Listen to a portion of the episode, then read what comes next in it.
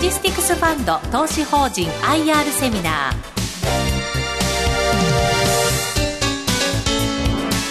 この時間は2月20日に東京証券取引所で開催した J リートファン2016に登壇した企業の IR セミナーをダイジェスト版でお送りします。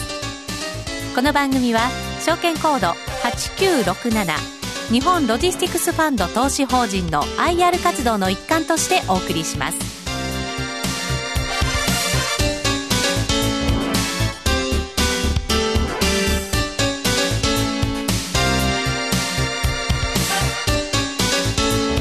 証券コード8967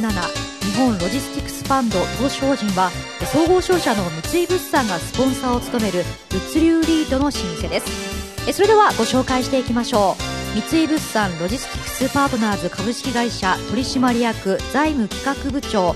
庄司幸喜さんです。そして施設管理部シニアマネージャーの大塚義久さんです。皆さん盛大な拍手でお迎えください。えー、本日はですね、えー、前半は庄司さんから日本日本路地の特徴についてそして後半は大塚さんからですね物流施設の概要についてお話をいただきたいと思いますがではですね早速お話を伺っていきましょう。まずは庄司さんから日本ロジスティクスファンドの特徴についてお話をいただきましょう。ではよろしくお願いいたします。はい、えーと、ただいまご紹介に預かりました庄司と申します。えー、っと、今日はですね、あの、J リットファンということで、数々ある J リットのセミナーの中で、えー、日本ロジのセミナーを選んでいただきまして、どうもありがとうございます。皆様のですね、投資判断のお役に立つようなお話を、まあ、させていただきたいなと思っておりますけれども、最初に日本ロジの特徴ということなんですが、物流施設を投資対象にしたリート、えー、物流リートでございます。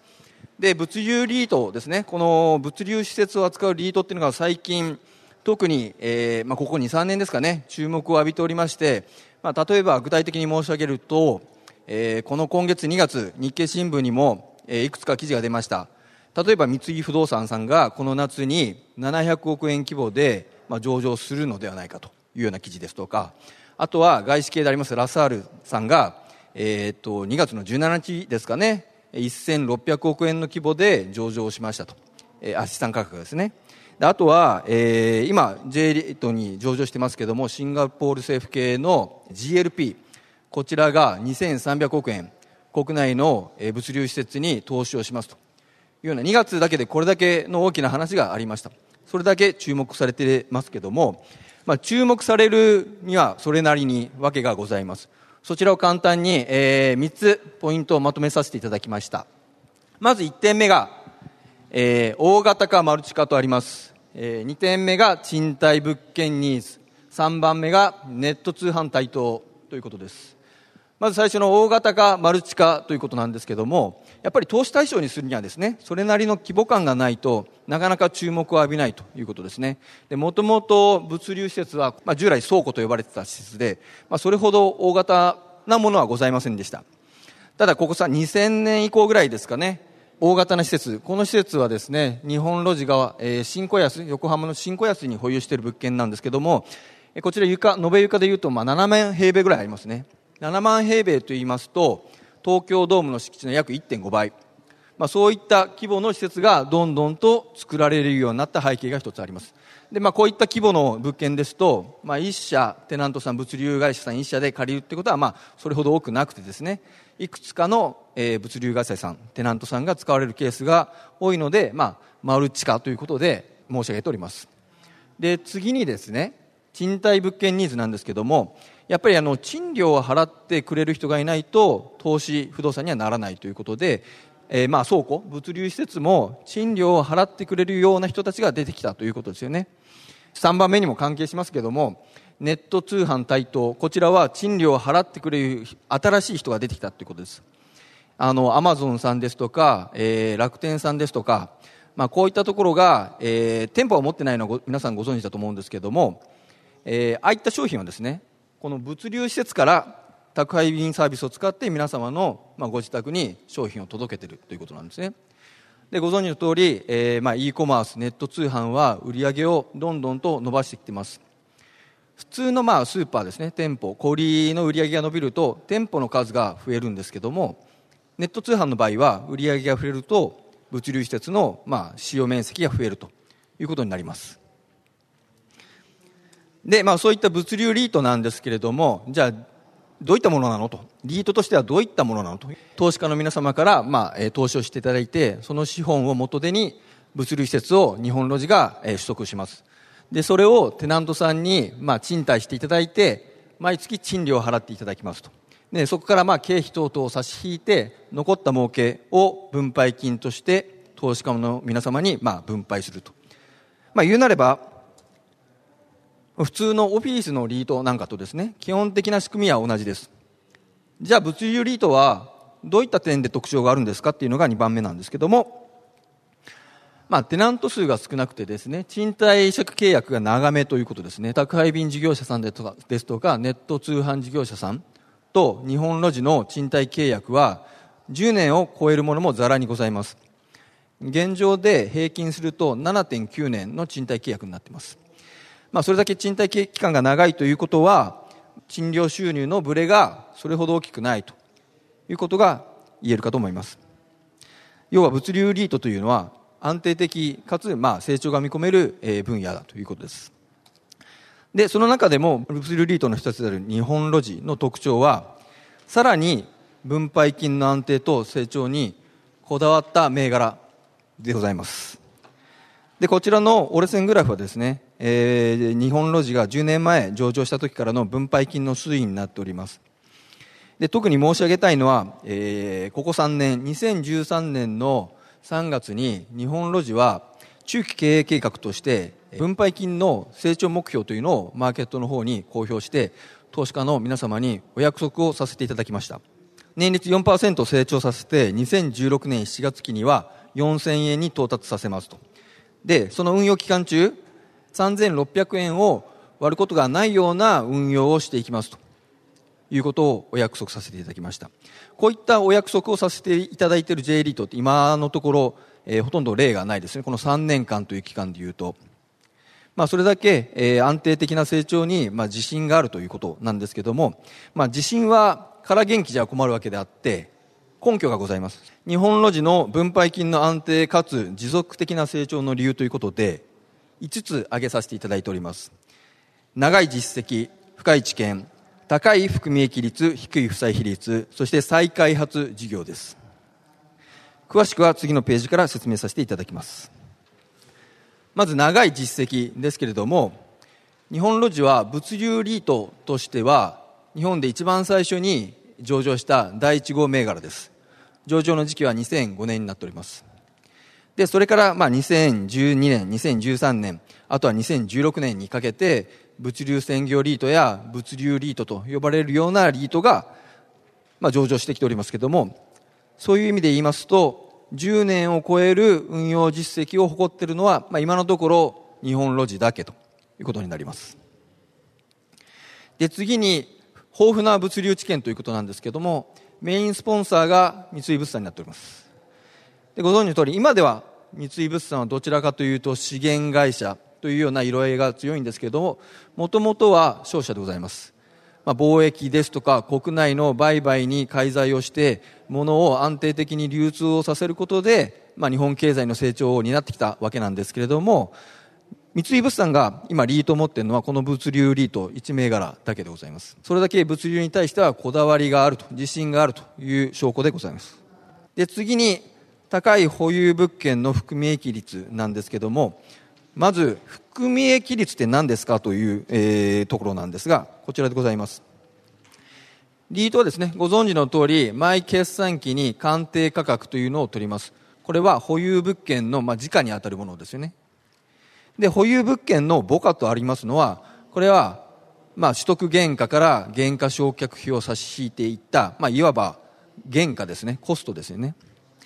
ですので、まあ、仮の話なんですけども、今、鑑定価格で、えー、時価で売却をすれば、ここの含み益というものが実現するというような、まあ、これは理論値ですけれども、日本路地の今の含み益率はですね、パーセンテージですね、率は29.4%、他のリートは6.3%、圧倒的な含み益率を誇っております。じゃあなぜこれだけ、えー、含み益率を実現できているのか、えー、含み益の理由ということで、逆張り投資戦略。日本ロジが投資戦略として掲げている一つは逆張り投資です。人が買う前に買う人が買えない時に買うということですね。物流施設の、まあ、キャップレート推とありますけどもあの期待利回り推ですね。投資をしたらいくらリターンが返っていきますかっていう、まあ、期待利回りなんですけれども、ね、利回りが高ければ物件価格としてはまあ割安ですね。で、利回りが低ければ物件価格としては割高。で、現状どうなっているかというと、非常に利回りは低くなっていて、不動産価格としてはまあ高騰してきている時期歴史的に見てもですね、非常に過熱している時期と言えるでしょう。日本ロジはですね、上場して以来、3度大きく集中的に、物件を取得してきた時期がございます。で、それが逆張り投資だということなんですけれども、まず最初、上場した投資で当初ですね、で上場した当初は物流施設はそれほど投資適格資産と不動産だという認識があんまりなくてですね。競争があまりなかったんですよね。ですので実際に日本ロジが取得した物件はそれこそ 6%7%8% というような利回りを実現している不動産を取得しておりました。次のタイミングがリーマンショックとございますけれども、えちょうど2009年から2011年あたりにかけてなんですが、えご存知の通りリーマンショックがあった時にはですね、他の物流不動産を取得するプレイヤーは資金繰りに窮しておりまして、とても新しい物件を買える状況にございませんでした。その当時日本ロジはですね、やはり財務体質が非常に健全であったので、えー、銀行借り入れ等をして物件を取得することができました。で、3番目の役割投資は、2013年から14年にかけてなんですけれども、2013年の4月にアベノミクス、黒田総裁の異次元緩和というのがあったかと思うんですけども、まあ、それから、え第2弾のバズーカがあって、それをきっかけに不動産価格は今非常に高騰、え、高値域に入ってきてますけども、その前のタイミングで日露寺は大量取得をしていたというような実績がございます。で、え、4番目なんですけども、低い負債比率と高い格付けということで、まあ何が言いたいかというと、財務体質が非常に健全強固ですということです。負債比率としては27.7%、J リート平均では45.4%ですね。で、負債比率が低いと何がいいかというと、えー、まず一つには金利変動の影響を受けにくいということですね。まあ逆に言うと今この低金利マイナス金利の状態、状況ですので、あのあまりその恩恵を被ることはできないのかもしれないんですけども、まあ、負債比率が金利が上昇した時には金利負担コストはそれほどかからないということになります。でもう一つ一番大事なのは借り入れ余力があるということですね。先ほどリーマンショック明けの状況を申し上げましたけれども借り入れ余力がないとリファイナンスで、まあ、あの大変になっちゃうんですけれども仮に、まあ、将来的にまた不動産価格が大きく下がるような瞬間があった時金融マーケットはちょっと混乱している状況が想定されます。その時であっても、財務体質が健全であれば、銀行ローンを使って物件の取得が進められるというメリットがございます。でもこういった財務体質のおかげで、格付けとしては J リートの中では最高水準ということになっております。まあ、特にムーディーズジャパンなんかでは A1 クラスを取っております。最高クラスです。最後になりますけれども、えー、再開発による収益アップですね。で、この再開発事業を J リートの中で成功させているのは、実現できているのは、今のところ日本ロジだけです。再開発とは何かと言いますと、まあ、こちらの写真にある通りなんですけども、もともと持っている地区フルの物件、あとは、まあ、保有している土地ですよね。まあ、容積率と言いますけれども、そこを十分に消化してないような物件、古い物件を建て替えてリニューアルすることで最新型の物件にするということですね。で、新しくすることが目的ではなくて、これによって不動産の価値が上がり、収益力が上がるということです。この物件、あの、千葉県の八千代市にある、えー、日露寺の保有物件なんですけども、14年の12月に竣工した新規物件でございます。含み益としては26億円アップしました。そして皆様の投資のリターンに、えー、寄与する分配金としては、この物件だけで178円アップしました。まあ、こういったことができる一つの理由には、運用方針として日本ロジは投資家目線をきちんと守っているということですね。例えば他のリートさんなんかで地区フル物件再開発ができる物件があった時どうするかというとスポンサーさんは大体開発事業者デベロッパーさんですですので、まあ、一度スポンサーさんに売り戻してでスポンサーさんの方で再開発をやって開発利益はスポンサーさんのところで取ってまた自家でリートに売り戻す。というのが一般的なスキームじゃないでしょうか。で日本ロジの場合は自分たちで再開発をやりましたのでこの再開発利益ですね。開発利益に当たる部分については、えー、リートの投資家である皆さんのリターンとなるわけです。でまあ再開発やる期間はやっぱりですね、あの収益がないわけですから、あの財務基盤が強固でないとダメですということですね。あとは開発リスクも伴いますので、何かあった時に耐える財務体質がないと、まあ、できない事業だと思います。あとは専門性ですね。えー、アセットマネジメント会社である三井物産ロジスクパートナーズには一級建築士も含めこういった、まあ、建築の専門家を揃えております以上で私の説明を終わらさせていただきたいと思います。はい庄司さんありがとうございました。では続きまして物流施設について伺っていきたいと思いますがこちらについては施設管理部シニアマネージャーの大塚さんにお話を伺っていきたいと思います。えー、大塚さんはですね物流施設の取得そして運用の最前線で活躍する現場のプロフェッショナルということなんですよね和島さん。そうですね。で、まあ、そういう専門家の方にあのちょっと素朴な疑問をいくつか差し上げたんです。あの大塚さんオフィスビルとか住宅ってのはよく聞きますしあの、はい、弊社ラジオ日経もリート物件の中に本社があるんですけどもこの物流施設ってあんまり見たことない感じするんですけど、そうですね、どういうところの立地になるんでしょうか？はい、あの今日はえっと普段皆様に馴染みのない物流施設を、えー、分かりやすくご紹介しようと思ってます。えー、じゃあ和島さんからいただいた、はい、えどこにあるかっていうところですね。えっとちょっとお答えしようと思います。はい。えっと東京を中心とした首都圏の地図を今お示ししております。えー、この首都圏ですね、えー、皆さんご存知の通り、あの、各種の、えっと、道路インフラが整っています。え、高速道路でいうと、東名高速であったり、え、中央高速、え、東北道、え、常磐道、あと一般国道であれば、え、中国の日本橋を中心にですね、え、4号線とか1号線、え、数々の、えっと、一般道路、え、交通網が整備されています。え物流施設についてもですね、やはりこういった道路インフラをにに対するアクセスがいい場所、え道路インフラを使って、え効率的に物を運べる場所がいい場所とされています。えー、あとですね、もう一つ大事なポイントとしまして、えー、最近の物流施設では、えー、24時間操業できるっていうことが大事ですので、えー、住宅地の真ん中にはありません。えー、ベストとしては工業団地に立地することがベストと、えー、言われております。はい。続きまして、えっと、具体的にちょっと地名を挙げながら申し上げたいと思います。えー、こちらのですね、えっと、まず厚木ですね。えー、厚木はですね、えー、東京、名古屋、大阪の、えー、物流の大動脈の、えー、中でですね、首都圏の表玄関と言われております。ちょうど、えー、扇の要のような場所でございまして、えー、人がたくさん住んでいる東京首都圏に対して、えー、物流をかけていくには、えー、非常に適している場所と言えます。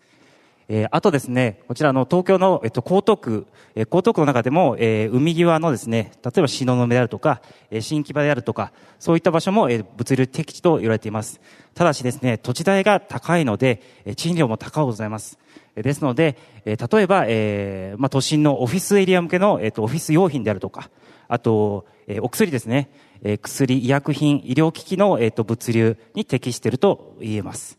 はい。え一方でですね、えー、今度はあの、賃料が安い場所もございます。えこれはですね、えっと、久喜という場所が最近、え注目されてございます。これはですね、えっと、東北道と、え県央道が、え結節する場所でございまして、えー、まあ、賃料が安いですから、例えばポテトチップスであるとか、え日用雑貨などの、えー、まあ、かさばるけれども、商品単価的にあまり高くない、え物流を扱うには、えちょうどいい場所と、え言われております。はい。まあ、皆さんの、えっと、まあ、日常生活の中で、まあ、例えば、えっと、ゴルフをされる方は、まあ、高速道路を使って、えー、郊外部に行かれると思いますけれども、その高速インターの、えー、近くであるとか、あと、週末の、えっ、と、まあ、ショッピングに行かれる方は、えー、国道とか、えっ、と、高速道路を使って、えっ、と、郊外に行かれると思いますけど、えー、そのショッピングセンターの、えー、裏手あたりに、えっ、と、物流施設が立地しているケースが多ございます。はい。なんとなく物流があの私たちを支えてくれてるのがよくわかりますね、こうやって拝見しますとね。で、あとあの、これどうなんですかね、あの、外から見た時の特徴。先ほどもちょっとなんか特徴的な写真ありましたけども、はい、もうもうちょっとあの細かく教えていただけますでしょうか？はい、えー、今日はですね、えっと、もうこれを見れば、えっと、絶対物理施設だっていうポイントを一つ、えー、ご紹介しようと思いますえこっちですね、ランプウェイと言います。この枠で囲っているところが、えランプウェイでございまして、これ非常に大きくてですね、直径で言うと、えっと、40メートルぐらいあります。えこちらをですね、えっと、このランプウェイを、えー、大型トラックが、えー、登ってやり、降りたりしていきます。これによって、えー、この物流施設は1階だけではなくして、各階に、えっと、トラックが進むことができますということでございます。ただしこれ、えっと、まあ、何でもかんでもですね、ランプへつけてしまうと、えまたこれ賃料高くなってしまうので、ある程度大きな物流施設、えっと、そういった物件のみについております。はい。ぐるぐるって入っていっちゃうわけですね。自走していくってわけですね。なるほど。これ、外側よくわかります？これ中はどうなってるんですかね？はい、えっと、こちらもですね、なかなか馴染みのないところと思いますが、見たことないですね。はい、えっと、ちょっと今日ご紹介しようと思います。えっと、向かって左手がですね、えっと、こちらが、えっと、物流施設、弊社の運用している物流施設の内部の写真でございます。えー、皆さんが、えっと、昔からの倉庫であの抱いているイメージとちょっと違って、やっぱり最近のですね、物流施設、えっと、非常に明るくて清潔です。それと整然と荷物が、えっと、保管されている様子が、えー、見れる、見れると思います。ちょっと1メートル角のですね、パレットというプレートの上に、え荷物が、えっと、しっかりですね、えっと、梱包されて、え積まれている様子ですね。これがいわゆる、あのまあ、物理施設で大事な保管機能ですね。で、続きまして、この右側ですね。こちらは、えっと、トラックバースの写真でございます。えっと、ちょっとこれあの、まあ、ガランとしてますけども、え普段はこちらの、えっと、通路の部分を、えー、大型トラックが、えー、往来してですね、ちょっとランプへ登ってきて、こういうところに、えっと、接車します。で、こちらちょっと黒い部分がございまして、えっと、こちらに、えっと、まあ、トラックが、えっと、接車しまして、えー、そ、そこから、えー、そこで、えっと、荷物を、えっと、出し入れする、えー、非常に重要な場所で、これ配送機能の、まあ、要となっている、えっと、まあ、場所でございます。はい。ちょっとこれに関連してですね、今日は、えっと、物流のですね、ちょっと流れ、物の流れみたいなのを、えっと、お話ししようと思います。配送機能っていう、まあ、効率性が求められるんですけど、なぜ効率性かっていうところなんですけども、え、メーカーから一般家庭に、えっと、至るまでこの物の流れをちょっと書いてるんですけども、え、まあ、メーカーっていうのは、まあ、国内にまあ多くても、まあ、3箇所とか、まあ、4箇所ぐらいですね、あの、まあ、あの工場があるのは。まあ、それがですね、えっと、一般の小売店、例えばイトーヨーカドーであるとか、イオンの、店舗網にどうやっていくかっていうことなんですけど、これまさにですね、物流施設を通過して、え店舗網に配送されています。えー、メーカーから、えっと、出たものが物流施設で、えー、先ほどのあの荷物ですね、荷物の保管状態から、えー、各店舗に、えー、まあ、小分けされて、そういった、えっと、業務をやられているのは物流会社であり、我々のお客さんであるテナントさんですね。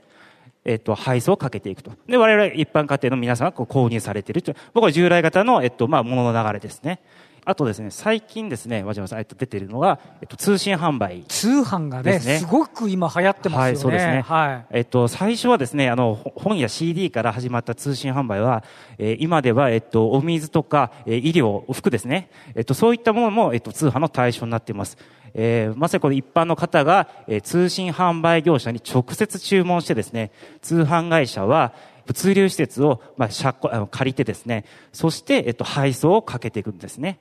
そういったふうに、えっと、まあ、物流の、えっと、効率というのは、まあ、あの、まあ、メーカーの工場であったり、通販業者という、まあ、少ない拠点から、まあ、あの、まあ、1億2000万だったり、まあ、えっと、まあ、5000世帯ですか。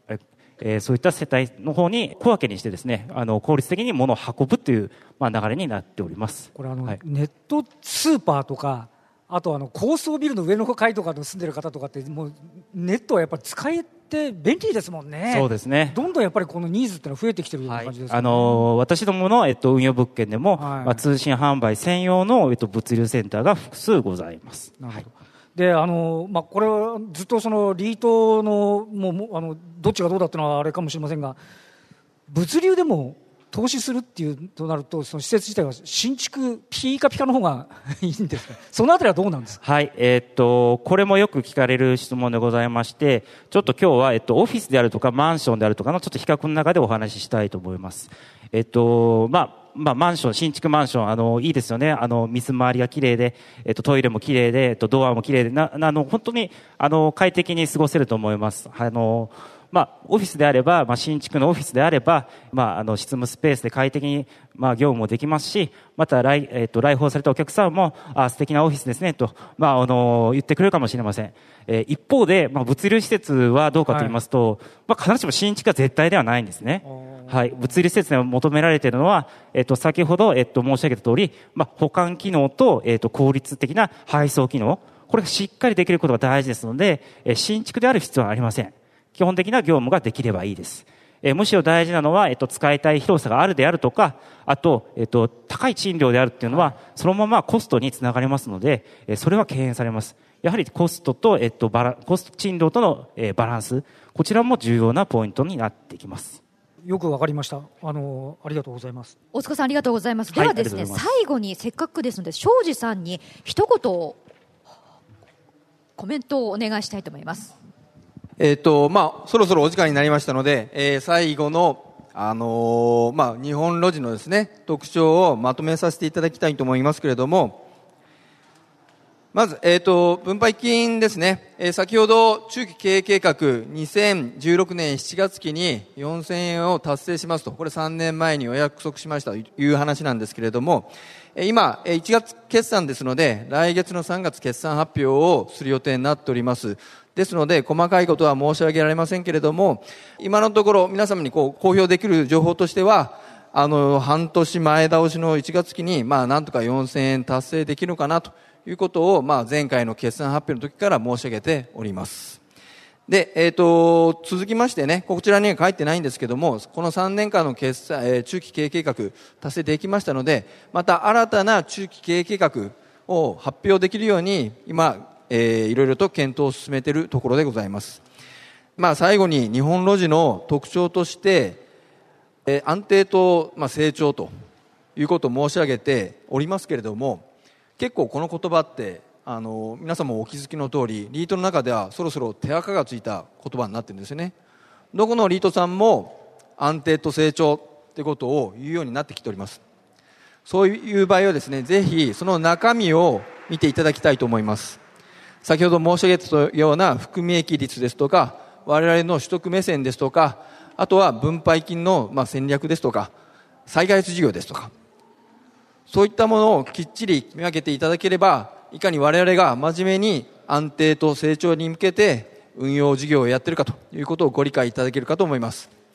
今日はどうもご清聴ありがとうございました。えここまでは日本ロジスティクスファンド投資法人 IR プレゼン。三井物産ロジスティクスパートナーズ株式会社取締役財務企画部長の庄司幸喜さん。そして施設管理部シニアマネージャーの大塚義久さんでした。皆さん盛大な拍手でお見送りください。どうもありがとうございました。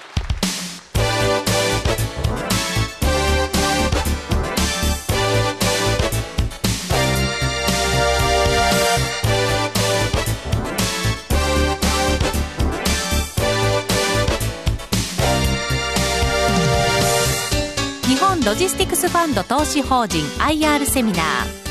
この番組は証券コード8967日本ロジスティクスファンド投資法人の IR 活動の一環としてお送りしました。